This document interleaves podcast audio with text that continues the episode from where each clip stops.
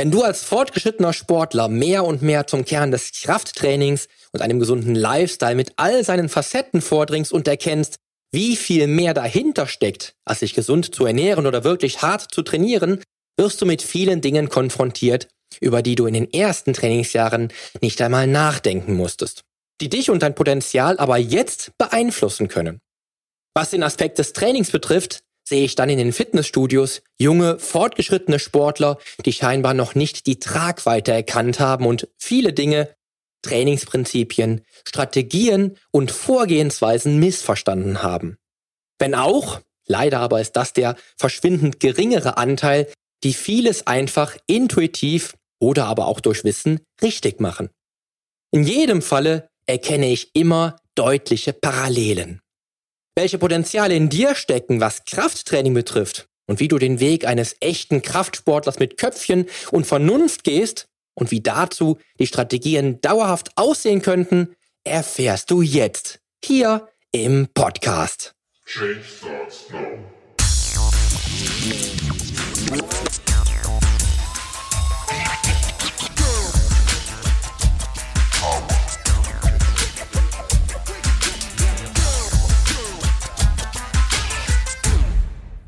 Hallo, hier ist wieder Poli Mutevelidis mit Change Starts Now, dem einzigen Fitness-Podcast mit dem dreifachen Weltmeister im Figurbodybuilding, Personal Trainer und Figurexperten.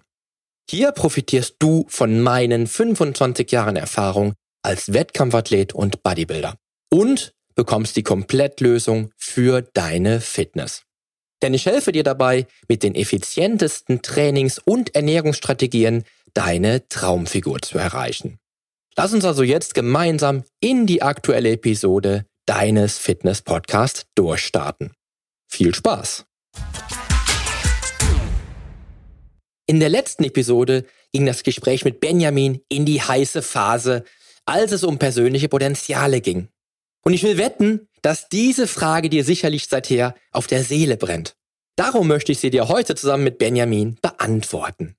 Außerdem erfährst du heute, wie du dann mit deinen Potenzialen klug umgehst, wenn du sie bewusst auf dem Schirm hast, wieso Talent eigentlich oft völlig überschätzt wird und wie dich Fleiß und Durchhaltevermögen immer auf Zielkurs bringt, was sich hinter der Mind-Muscle-Connection verbirgt und wie du davon profitierst. Außerdem erfährst du, wieso du als fortgeschrittener Kraftsportler am klügsten und zielsichersten immer mit Köpfchen vorgehst und wieso du dich nicht mit Profis vergleichen solltest, vor allem nicht dann, wenn du selbst noch ein Einsteiger bist. Bevor es aber losgeht, gibt es jetzt für dich noch einen ganz persönlichen Fitness-Tipp. Bist du als High-Performer immer viel auf Reisen und gezwungenermaßen mit leichtem Gepäck unterwegs? Willst aber auch nicht auf dein Training verzichten müssen? Dann gehören die Powerbands von Let's Bands definitiv in dein Gepäck. Die gerade mal 200 Gramm leichten Bands ermöglichen dir ein umfangreiches und effizientes Training überall auf der Welt. Denn sie nehmen in deinem Koffer kaum Platz ein, bieten dir aber ein so facettenreiches Training wie in deinem Lieblingsgym. Ich selbst habe die Powerbands bereits bei Markteinführung schätzen und lieben gelernt und seither sind sie aus meinem Training nicht mehr wegzudenken. Im gut sortierten Online-Shop findest du die Powerbands von Let's Bands in unterschiedlichen Stärken im passenden Set für Frauen und Männer. Also, auf ein gutes Training und let's dance!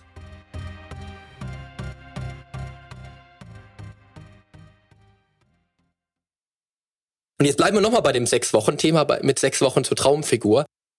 Wenn wir jetzt wirklich jemanden haben wie den Poli, ja, der ist schlechter Esser, ja, der ist, hat eine schlechte Genetik, ich habe dünne Knochen, ich kann mit meinem, mit meinem Mittelfinger und Daumen kann ich meine, meine Handgelenke um, umgreifen, ja. Also ziemlich schlechtes Grundgerüst, würde ich mal so behaupten, der wirklich ein extrem schlechtes Potenzial mitbringt. Wie sprichst du mit den Menschen über ihre eigenen Potenziale oder wie erklärst du den Menschen dann, wo ihre Potenziale liegen oder wo ihre Grenzen vielleicht sogar liegen? Guter Punkt mit dem Handgelenk. Also Handgelenk ist ja ein sehr gutes Zeichen dafür, wie viel Muskelmasse, wie groß das genetische Potenzial dafür ist, Muskelmasse draufzupacken. In den meisten Fällen funktioniert das ganz gut. Bei mir ist es so, wenn ich jetzt hier um mein Handgelenk packe, da kann ich fast zweimal drum packen, quasi. Boah. Also enorm dünne Handgelenke. Ähm, dazu muss man aber sagen, wenn man nur auf die Optik scharf ist, ist das eigentlich gar nicht so schlimm. Denn wenn ich dünne Handgelenk habe und ähm, dann vielleicht auch eine dünne Hüfte habe, eine schmale Taille habe und schmale Fußgelenke, dann sieht die Muskelmasse, die man draufpackt, ja auch verhältnismäßig größer aus. Man kann zwar insgesamt weniger Muskelmasse draufpacken, ja, weil da ist ein kleinerer Frame, da passt weniger dran, ne? aber optisch sieht's halt einfach auch größer aus. Und das kann sich in manchen Fällen ausgleichen. Ne? Zum Beispiel bei mir, also ich habe halt sehr schmale Handgelenke und eine sehr schmale Hüfte halt auch. Ich habe auch sehr schmale Schlüsselbeine, das ist nicht gut. Aber dadurch, dass die Taille wieder so schmal ist, gleicht sich das Ganze dann halt auch wieder aus. Also aus Bodybuilding-Gründen muss das gar nicht unbedingt heißen, dass das viel schlechter ist. Wenn man jetzt sagt, man will maximal stark werden und ganz starker Bankdrücker werden, man hat schmale Handgelenke, da kannst du knicken. Das funktioniert nicht. Also in, in Ausnahmefällen nur. Ne? So, okay, da, da würde ich schon fast sagen, okay, steck dir sehr kleine Ziele mit dem Bankdrücken pro Jahr irgendwie ein Kilo mehr vielleicht. Ähm, oder such dir einen anderen Sport. Das ist nämlich wie wenn du, wenn du äh, Profi-Basketballer werden willst und du bist klein. Absolut keine Chance, dann musst du dir was anderes suchen, ne?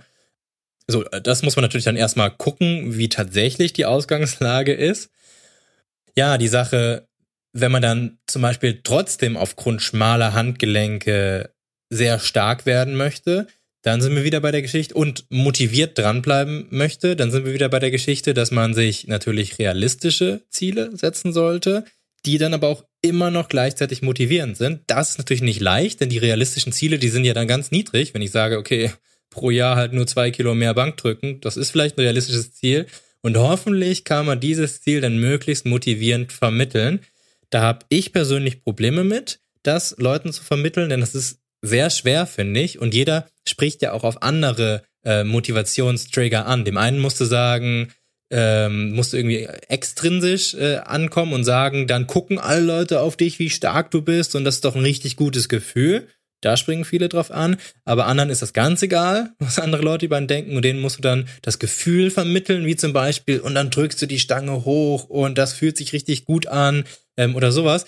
Ähm, da bin ich kein Experte, was das angeht und habe viele Sachen ausprobiert, viele Sachen haben funktioniert, viele Sachen haben aber auch nicht funktioniert, wo ich dann, wo ich denjenigen dann absolut gar nicht motivieren konnte. Finde ich eine super individuelle Geschichte, gerade wenn man halt genetisch echt absolut nicht gesegnet ist für den Sport, sei es Bodybuilding oder Powerlifting oder irgendeine andere Sportart, Basketball oder sonst was. Ne? Ähm, Finde ich super schwierig.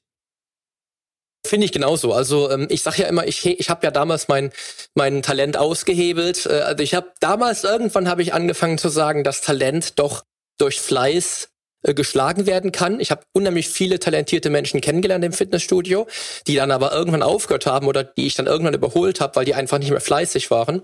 Ähm, und da habe ich immer wieder gedacht, also Talent ist gar nicht alles und die genetischen Voraussetzungen, auf denen ruhe ich mich auch nicht aus mit meinen genetischen Voraussetzungen, also wenn ich jetzt mal realistisch gewesen wäre, hätte ich doch niemals im Leben Weltmeister werden können. Ja? Und da muss man immer so ein bisschen, so ein bisschen betrachten. Es ist aber auch trotzdem schwer, wie du es schon sagst. Also, wenn man wirklich versucht, mit Menschen dann die realistischen oder die realistischen Potenziale so ein bisschen auszuloten, ist es bei jedem anders. Also ich merke da auch, dass es mir oft schwer fällt, dann zu vermitteln, dass es doch leider doch ein längerer Weg wieder ist, weil ich möchte den Klienten ja auch trotzdem gerne helfen, dass es schneller geht, ja. Aber versuche mich dann auch immer so ein bisschen an, an, ähm, an Werten oder an, an, an Rechnern zum Beispiel. Wenn ich jetzt zum Beispiel, den du auch kennst, den Casey Butt, der dann das Potenzial ausrechnet anhand der Handgelenksumfänge, Fußgelenkumfänge, äh, Körpergröße und Gewicht, ja, oder Körpergröße, glaube ich, ist es dann noch, und des Körperfettanteils. Da kann man immer mal so ein bisschen gucken, wie realistisch ist denn äh, der Muskelmasseaufbau in welchem Umfang, ja?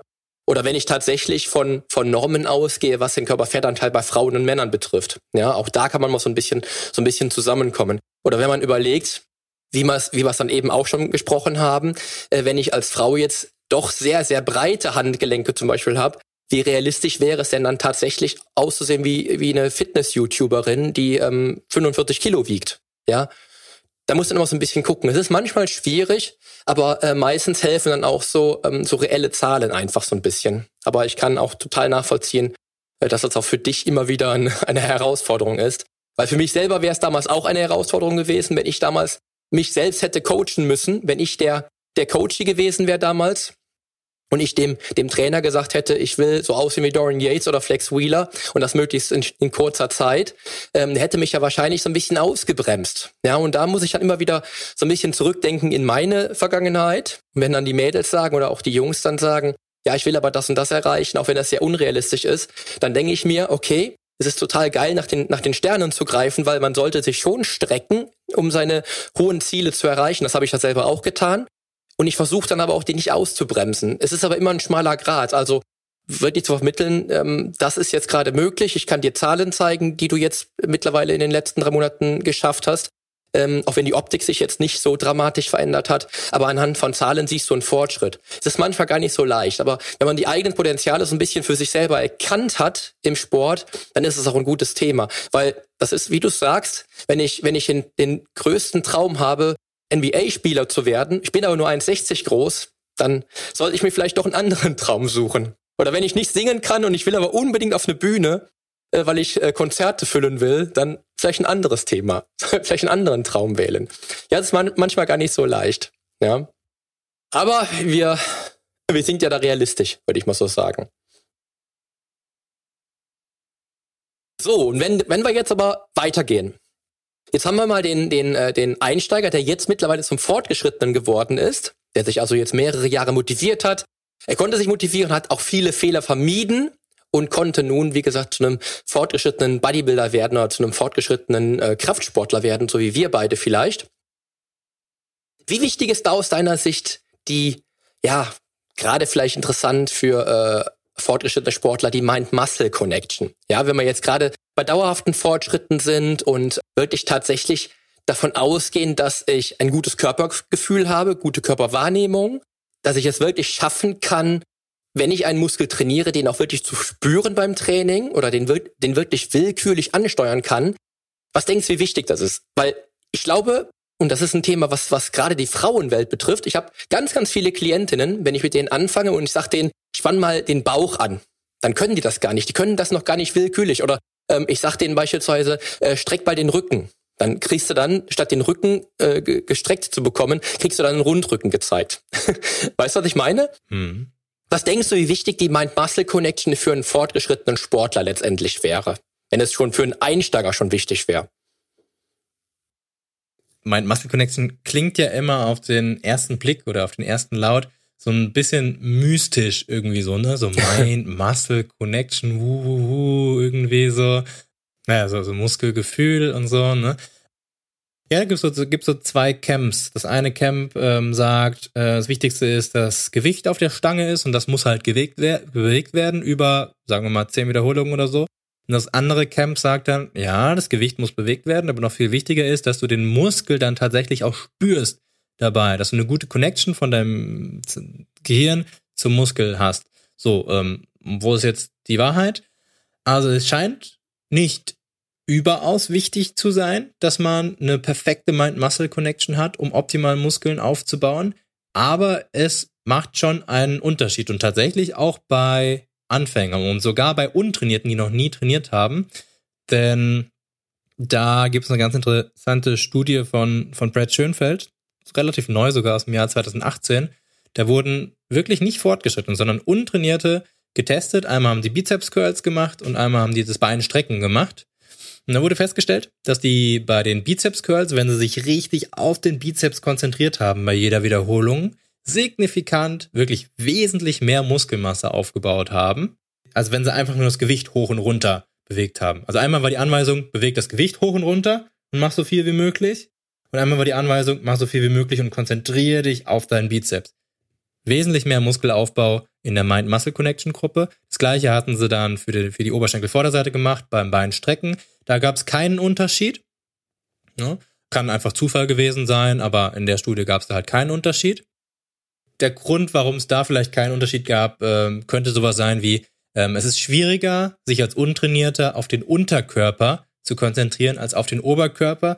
Denn auch im alltäglichen, denn im, im Alltag ist es so, dass wir viel mehr feinmotorischere Sachen mit dem Oberkörper machen, zum Beispiel mit den Fingern und mit den Armen als mit den Füßen. Und deswegen, so ist die Hypothese zumindest, haben wir an sich schon ein besseres Muskelgefühl im Oberkörper. Und es kann sein, dass wenn man schon lange trainiert, dass man es dann auch schafft, die Oberschenkelvorderseite gut anzuspannen. Also es kann jetzt einfach eine Eigenschaft dieser äh, Untrainierten gewesen sein in der Studie.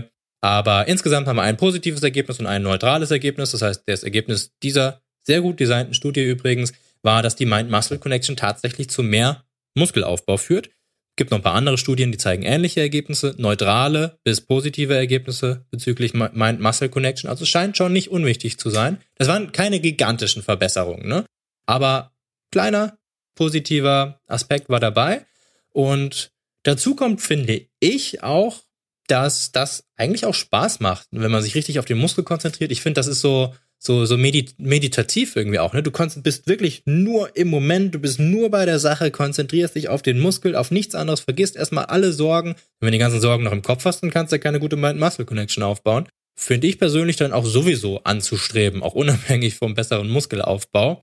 Jetzt ist halt nur die Frage, wann sollte man sich jetzt nur auf den Muskel konzentrieren und wann sollte man sich nur auf die Bewegung konzentrieren? Da würde ich dann schon sagen, wenn man jetzt irgendwie eine freie Übung macht wie die Kniebeuge und man macht da irgendwie drei Wiederholungen mit maximalem Gewicht, da bin ich nicht dafür, dass man sich auf die Oberschenkelvorderseite konzentrieren sollte, sondern da bin ich dafür, dass man schaut, dass die Technik perfekt ist und dass das Gewicht hoch und runter geht. Und da wirklich auf die Bewegung konzentrieren, denn sonst wird es einfach gefährlich, wenn ich mich dann nur auf einen Muskel trainiere, selbst bei Fortgeschrittenen.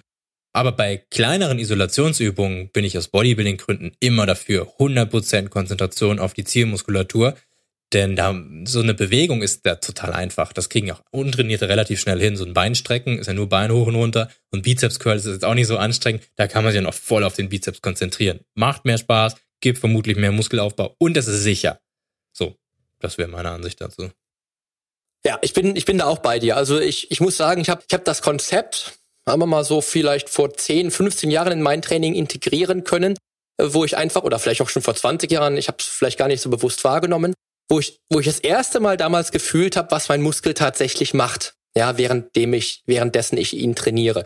Und das hat mir einen unglaublichen Kick gegeben, dass es, dass das Training einfach viel, viel mehr Spaß gemacht hat, wie du schon sagst eben, dass ich einfach merke, dass da, da tut sich gerade was im Muskel. Also, und mein Körpergefühl hat sich enorm verbessert dadurch.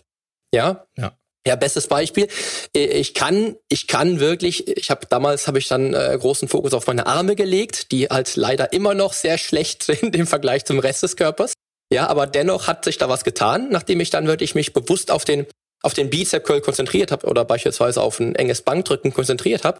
Und ich habe ich habe wirklich geschafft, eine, eine 5 Kilo Hantel äh, sich so schwer anfühlen zu lassen, als wenn ich gerade eine 50 Kilo Hantel ähm, curlen würde. Ja, und da habe ich wirklich gemerkt, was das bewirkt, was das für, für einen enormen Pump gebracht hat auch, sich dann wirklich nur aufs Gewicht zu konzentrieren. Ja. Und natürlich bin ich auch bei dir, wenn du sagst, ähm, ja, bei einer Kniebeuge sollte man vielleicht dann doch lieber äh, auf Nummer sicher gehen. Absolut. Aber auch eine Kniebeuge macht unheimlich viel Bock, wenn man wirklich jeden Muskel spüren kann. Wenn ich wirklich in der Streckung oben meine Adduktoren merke. Mit, mit wenig Wiederholungen meinte ich dann eher, ne? So, ja, genau, ganz, ganz klar. Kann man, klar, kann man sich auch auf den Muskel konzentrieren. Natürlich, genau. Ja, oder wenn man äh, 20er Kniebeugen macht und du fühlst wirklich bei jeder Wiederholung fühlst du das Gewicht und mhm. fühlst die Kniebeuge arbeiten. Das ist einfach unheimlich spannend. Ja. ja? Von daher, ich glaube, dass es äh, allein aus psychischer Sicht bei mir damals im Training viel, vielleicht viel verändert hat, weil ich einfach noch bewusster trainiert habe. Und ähm, da auch, ja, ich glaube, ich glaube, es ist vielleicht so kann sogar sein, dass es irgendwann vor der WM 2001 war, dass ich dann einfach irgendwann auch gemerkt habe, ähm, wie wichtig die die Bewegungsqualität ist. Ja, was ich damit halt auch gelernt habe. Na, einfach mich, mich viel korrekter und sauberer bewegen zu können. Ja. Absolut geiles Thema.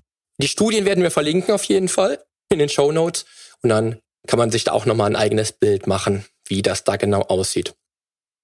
So, jetzt ist unser Sportler immer noch fortgeschritten, natürlich. Und er möchte jetzt, genau wie ich das bei dir auf Instagram immer wieder sehe, ordentlich und auch richtig zunehmen, also Muskelmasse zunehmen. Was würdest du ihm raten, wie er denn in der Planung vorgehen könnte? Dass er dann auch wirklich nicht äh, wirklich fett wird. Ja, ich habe das auch immer in meinen Wettkampfvorbereitungen halt erlebt. Als ich das erste Mal dann 16 Kilo abnehmen musste für eine WM, habe ich dann gemerkt, wie viel Sinn es macht, dann tatsächlich vielleicht nur sechs oder sieben Kilo über, über Wettkampfgewicht zu bleiben und dann halt eben eine relativ entspannte Vorbereitung durchzuführen und ja auch, was, was ich viel wichtiger finde, das ganze Jahr über eine relativ schöne, ansehnliche Form zu haben. Ja, Ganz genau, ja. Ähm, ja, wie du schon sagst, es gibt da gewisse Nachteile, wenn man zu schnell zunimmt. Und zwar zum einen ist es definitiv, dass man sich meistens nicht mehr wohlfühlt. Ne? Also dann, ich meine, die meisten wollen ja schon so aussehen, als ob sie Sport machen, wenn sie auch wirklich Sport machen. Und wenn man schnell zunimmt und dann eine dicke Fettschicht über den Muskeln hat, dann wird der Laie da kaum den Unterschied sehen. Der wird dann denken, du bist fett und nicht muskulös da drunter. Ne? Da bringt ja nichts, wenn du dem dann irgendwie sagst, ja, aber hier drunter habe ich Muskeln oder so.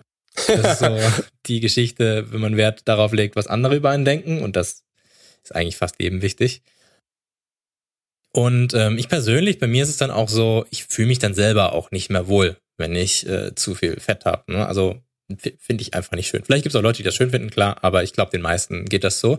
Und der andere Aspekt, warum man nicht zu dick werden sollte, ist dann natürlich, man muss viel zu lange diäten, wenn man für ein Fotoshooting oder für einen Bodybuilding-Wettkampf im Extremfall oder für irgendwas anderes oder für sich selber runter diäten will.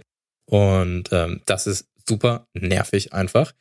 Und dann ist noch ein dritter Punkt, der noch nicht ganz sicher ist. Es kann sein, dass wenn man einen zu hohen Körperfettanteil hat, dann, wenn man noch weiter aufbaut, dass es immer schwieriger wird mit dem Muskelaufbau aufgrund einer niedrigeren Insulinsensitivität und aufgrund noch ein paar anderer Hormongeschichten. Das kann sein, ist noch nicht ganz sicher. Ähm, allemal ist es so, wenn man irgendwie 30 oder 40 Prozent Körperfett oder 40, 50 Prozent, also wenn man richtig dick ist als Mann oder als Frau, da ist es definitiv so. Jetzt ist die Frage, ob es auch im, sagen wir mal, im pummeligen Bereich, ob das da auch schon so ist. Das ist noch unsicher. Aber es scheint so zu sein, dass es nach und nach schwieriger wird, relativ lean Muskeln aufzubauen, wenn man schon viel Körperfett hat. Deswegen würde ich sagen, wenn man es wirklich optimal machen will, würde ich als Mann, wenn ich jetzt eine Muskelaufbauphase starten will, mit nicht mehr als 15% Körperfett starten und als Frau mit nicht mehr als ungefähr 25% Körperfett starten. Nur als grober Anhaltspunkt. Ähm, falls man sich jetzt fragt, wie soll ich das denn feststellen mit dem Körperfettanteil, das kann man gar nicht ganz genau wissen. Ähm, somit die genaueste Methode ist noch ein DEXA-Scan. Wenn man den nicht selber machen will, dann einfach mal googeln, DEXA ähm, Pictures Comparison oder irgendwie sowas eingeben, damit man mal Vergleichsbilder hat. Und dann sieht man die Frau oder den Mann, ah, der hat 15 Prozent, wie sehe ich aus? Vielleicht ein Foto daneben halten. Dann kriegt man schon ein ganz gutes Bild davon, wie viel, wie viel Körperfett man hat. Mhm. So das als Ausgangspunkt. Ähm, so für den Durchschnittsmenschen. Mann unter 15 Prozent sieht schon ziemlich durchtrainiert aus, wenn man, wenn man auch Muskelmasse darunter hat. Und Frau unter 25 Prozent meistens auch. Eben aus den Gründen, dass man ähm, nicht zu dick ist, also es immer noch gesund ist und man ein hohes Muskelaufbaupotenzial beibehält aufgrund äh, einer hohen Insulinsensitivität. Und man sollte halt auch nicht nur ein oder zwei Wochen aufbauen, sondern meiner Meinung nach mindestens ein Vierteljahr oder ein halbes Jahr am Stück. Den Muskel aufbauen ist schwer. Das ist ein langwieriger Prozess. Das dauert lange. Da haben wir eben schon ähm, ausgiebig drüber geredet, wie lange das dauert. Und deswegen muss man dem Körper auch ein eindeutiges Signal setzen über einen langen Zeitraum, dass er die Muskelmasse jetzt durch hartes Training und durch einen Kalorienüberschuss eben auch behalten soll, wenn wir danach wieder diäten zum Beispiel. Und wenn man jetzt ein halbes Jahr oder ein Vierteljahr aufbaut und mit 20 Prozent als Mann startet, Körperfettanteil, dann ist man da irgendwie bei 30 Prozent am Ende und dann ist man echt richtig fett. Also man muss sich da so ein, so Puffer einfach auch schaffen. Ne? Deswegen sage ich, relativ niedrige Werte, weniger als 15 und weniger als 25 Prozent als Mann beziehungsweise als Frau. Denn auch wenn man sich das wünscht, dass man nur Muskelmasse aufbaut, wird das fast, fast nie der Fall sein. Da wird auch immer ein bisschen Fettmasse mit bei sein, die man da aufbaut. Hoffentlich wenig, klar, aber es wird immer mit dabei sein. Das heißt, der Körperfettanteil wird fast immer steigen während dieses Prozesses. Das muss man sich bewusst sein. Und dann ist die Frage, wie schnell soll ich zunehmen? Also wie viel Gramm pro Woche oder pro Monat? Ganz grober Anhaltspunkt. 200 bis 400 Gramm pro Woche als Mann und 100 bis 200 Gramm pro Woche als Frau. Um das einfacher zu machen, würde ich da einfach den Monatsschnitt betrachten, denn das kennen wir alle. Die die Waage, äh, da sind Wasserschwankungen drin und selbst wenn man den Wochendurchschnitt bildet, kann es trotzdem sein, dass das nicht so genau hinhaut, weil man an, in einer Woche mal salziger gegessen hat als in der nächsten. Ruhig den Monatsschnitt betrachten und dann schauen, dass man als Mann pro Monat im Schnitt 800 bis 1600 Gramm zunimmt und als Frau 400 bis 800 Gramm ähm, zunimmt. Mit Monatsschnitt meine ich einfach wirklich jeden Tag wiegen, am Ende des Monats durch 30 teilen und dann mit dem letzten Monatsschnitt vergleichen. Ungefähr so. Ne? Man muss das auch gar nicht mit Körpergewicht machen. Man könnte es jetzt auch mit Hautfaltenmessung oder sonst was machen. Aber ähm, Körpergewicht finde ich jetzt nicht so verkehrt. Ist halt am einfachsten ähm, am Anfang. Nein, oder generell am einfachsten. Und je weiter fortgeschritten man ist und je kleiner man ist, desto weniger sollte man zunehmen und je weniger fortgeschritten man ist und je größer man ist, desto mehr. Denn die fortgeschrittene Geschichte, das hatten wir eben schon mal besprochen, wenn ich im vierten Trainingsjahr bin, dann kann ich halt einfach nur noch mal damit rechnen, dass ich 2,5 Kilo Muskeln aufbaue und da brauche ich keinen großen Kalorienüberschuss. Dahingegen, wenn ich 10 Kilo pro Jahr als Anfänger aufbauen kann, da kann ich schon einen größeren Kalorienüberschuss anwenden, denn die Muskeln, die wir aufbauen, die müssen ja auch irgendwo raus hergestellt werden. Die brauchen ja auch Energie einfach. Und genauso ist es mit klein und groß. Wenn jetzt jemand ganz groß ist, dann hat der einen riesen Frame, wie zum Beispiel, wenn er ein großes Handgelenk hat oder so, dann passen da ganz viele Muskeln dran. Das ist wie, wenn ich einen großen Schrank habe, der leer ist, dann passen da ganz viele Kleider rein. Und wenn ich nur einen kleinen Schrank habe, dann passen da nur ganz wenig Kleider rein. Das heißt, das ist maßgeblich fürs Potenzial. Wenn ich da so ein, so ein Riese vor mir steht, der noch nie trainiert hat, dem würde ich sagen, komm, nimm 400 Gramm pro Woche zu. Aber wenn da so eine kleine Frau vor mir steht, die schon zehn Jahre trainiert hat, dann wird die kaum noch was aufbauen und dann eher sowas wie 100 Gramm pro Woche würde ich da dann anpeilen. Ne? Nur so, so mal grob die Richtung vorgebend. Und die abschließende Frage ist natürlich, wie lange zunehmen? Da gibt's ganz unterschiedliche Ansichten, aber so gut wie keiner propagiert sowas wie ein bis zwei Wochen aufbauen und dann wieder cutten. Also es geht alles in die Richtung mindestens acht bis zwölf Wochen lang im Aufbau bleiben, wenn nicht sogar noch länger, damit die Masse dann halt auch einfach hängen bleibt, wenn man danach wieder diätet oder erhält. Ähm, da gibt's noch nicht so viele Studien drüber, da können wir nur spekulieren. Aber das ist das, was ich immer wieder in der Praxis sehe. Die Leute, die mal zwei Wochen aufbauen dann wieder abnehmen, wieder aufbauen abnehmen, funktioniert nie. Noch nie habe ich da erlebt, dass sowas funktioniert. Und ja, wie lange man aufbaut, würde ich dann danach richten, ob man langfristig möchte, dass das Gewicht auf der Waage runtergeht, konstant bleibt oder hochgeht. Wenn man jetzt ähm, 80 Kilo wiegt und man will langfristig auf die 90 Kilo, dann könnte man zum Beispiel so machen, dass man relativ lange aufbaut und immer nur kurz diätet. Also zum Beispiel 16 Wochen lang aufbauen und dann vier Wochen Diäten. Wenn man da möchte, dass das Gewicht runtergeht langfristig, dann könnte man sagen, okay, ich baue nur acht Wochen auf und diäte dann vier Wochen. Und wenn man das will, dass das Gewicht konstant bleibt, kann man die Mitte wählen und sagen, ich baue zwölf Wochen auf und nehme vier Wochen ab und so weiter. Das ist dann zum Beispiel nach einem Jahr immer so aussieht, dass ich äh, Muskelaufbau und Diätphase miteinander abwechsel, so dass ich dann nach einem Jahr entweder mehr oder weniger Gewicht habe oder genauso viel Gewicht, was eben meinem Ziel entspricht. So würde ich eine Muskelaufbauphase gestalten. Und natürlich hart und klug trainieren. Ne? Das war jetzt gerade die Ernährungsgeschichte. Wenn wir nicht hart und klug trainieren, dann wird das zu 100% Fett sein. Ja, genau. Also das war jetzt so viel, so viel geballter Content hier, den die Hörer da draußen kriegen, der aber trotzdem komplett mit, mit dem, was ich oder wie ich vorgegangen bin, irgendwann äh, komplett parallel läuft. Denn ich sehe jetzt genauso wie du halt ich habe damals, wie gesagt, ein halbes Jahr Vorbereitung auf die WM beispielsweise immer gehabt oder auf meine Wettkämpfe gehabt und habe mich danach ein halbes Jahr lang etwa ähm, dann auch in der Aufbauphase befunden, ja, bevor ich dann wieder in die Diät ge gewechselt bin.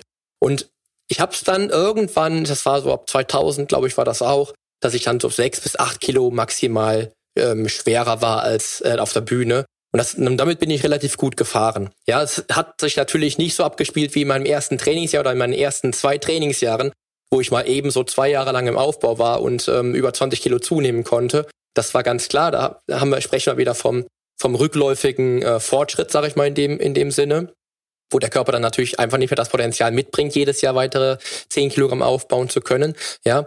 Und ein Punkt, der mich damals auch immer so ein bisschen ähm, ja bewegt hat, gerade wenn es dann nicht nur um Insulinresistenz äh, geht oder um die Gesundheit des Körpers geht, war das Thema, was, was machen denn meine Gelenke und meine Bänder, meine Sehnen? Ja, weil ich darf ja nicht vergessen, wenn ich 20 Kilo schwerer bin, egal ob das jetzt Muskeln sind, obwohl es, wenn es Muskeln wären, wäre es vielleicht noch was anderes, aber wenn ich 20 Kilo schwerer bin, was macht das mit meinem passiven Bewegungsapparat? Ja, weil die Knochen müssen das ja auch alles gerade mittragen. Ja, oder der Herzmuskel. Wenn ich überlege, wie ich mit, äh, mit 104 oder, oder schwerer dann ähm, Treppenstufen nehmen musste. Ja, und das waren alles so Gründe, die mich, die mich davon abgehalten haben, in der Aufbauphase wirklich richtig zu fressen, wie ein Verrückter. Ja, das kann man an der Stelle, würde ich, äh, würde ich behaupten, nochmal mit einfließen lassen, weil das ist ein Punkt, den man sich wirklich ähm, vor Augen halten sollte. Definitiv. Dass man den Sport ja macht, weil man ja gesund sein will oder weil man vielleicht eine bestimmte Leistung im Training bringen will. Oder wenn ich jetzt nicht in Form bin, hat mich die,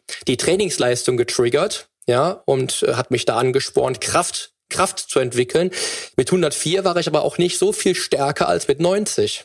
Ja, und das darf man halt nie vergessen. Und das ist, glaube ich, immer der große Punkt, den die Leute da draußen vergessen, wenn sie sich Profi-Bodybuilder angucken. Dessen Job es ist, auf einer Bühne maximale Performance zu leisten und dann halt in der Offseason vielleicht 30 Kilo schwerer sind. Mit denen kann man sich gar nicht vergleichen. Und das war ja der auch ein Denkfehler, den ich damals gemacht habe. Ja, und da habe ich einfach gemerkt, dass ich viel, viel gesünder bin, wenn ich dann auch äh, mich gesünder verhalte mit allem. Und wenn ich das ganze Jahr über in einer guten Form bin und das ganze Jahr über eine gute Trainingsleistung abliefern kann, möglichst wenig Muskelmasse verliere, wenn es auf den Wettkampf zugeht, da sind das alles äh, Faktoren, die mich einfach dazu bewogen haben, dann definitiv den, den gesunden Weg zu gehen, in jedem Falle. Ja, definitiv. Sehr guter Punkt. Was auch spannend ist, also ich gerade, ich glaube, gerade für Fortgeschrittene. Wenn ich jetzt mein Training mal so betrachte, vor 2000 habe ich äh, die ersten sieben, acht Trainingsjahre mit einem extrem umfangreichen Volumentraining trainiert und ich habe extrem gute Fortschritte gemacht. Und dann kam aber 2001 äh, meine erste Vorbereitung auf einen Wettkampf mit Heavy Duty. Ja, und da habe ich die Bestform meines Lebens erreicht. Ja, also gerade wenn es jetzt um die um die Periodisierung geht. Was denkst du, wie der, der Fortgeschrittene grundsätzlich arbeiten sollte, wenn es um das optimale Trainingsvolumen geht? Wie viele Sätze soll er machen, Wiederholungen etc.? Wenn es dennoch halt so ist, dass man das nicht so pauschalisieren kann, wie man jetzt bei mir beispielsweise sieht.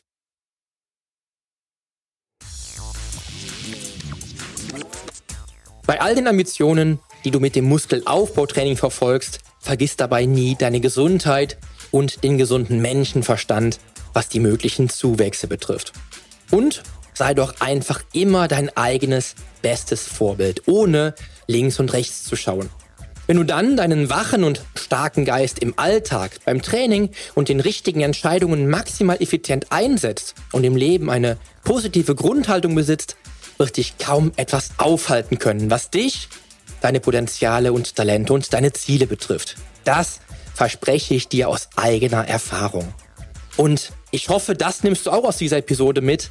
Bringt Fleiß, Durchhaltevermögen und eben das richtige Mindset immer auch die nachhaltigsten Ergebnisse. In der nächsten Episode schaue ich mir zusammen mit Benjamin an, wie der weit fortgeschrittene und erfahrene Kraftsportler vorgehen sollte, wenn er auch nach vielen Trainingsjahren noch immer Fortschritte machen möchte, um das Maximum aus seinen persönlichen Potenzialen herauszukitzeln. Jetzt aber danke ich dir fürs Zuhören und dranbleiben und wünsche dir einen tollen und erfolgreichen Start in den Tag. Zum Nachlesen gibt es die Show Notes zur heutigen Podcast-Episode natürlich wieder mit allen Infos und allen Links im Blog auf polyonstage.de slash blog. Außerdem lohnt es sich für dich, dir auf meiner Homepage regelmäßig meine wöchentlichen, ganz persönlichen Fitness-Tipps anzuschauen. Ich freue mich auf deinen Besuch. Also, die Veränderung beginnt genau jetzt. Lass uns dazu auch in der nächsten Episode gemeinsam durchstarten, denn mit meiner Hilfe bekommst du auf dem Weg zum Wunschkörper die Komplettlösung für deine Fitness. Bis zum nächsten Mal. Dein Figurexperte und Fitnesscoach Poli Mutevelidis.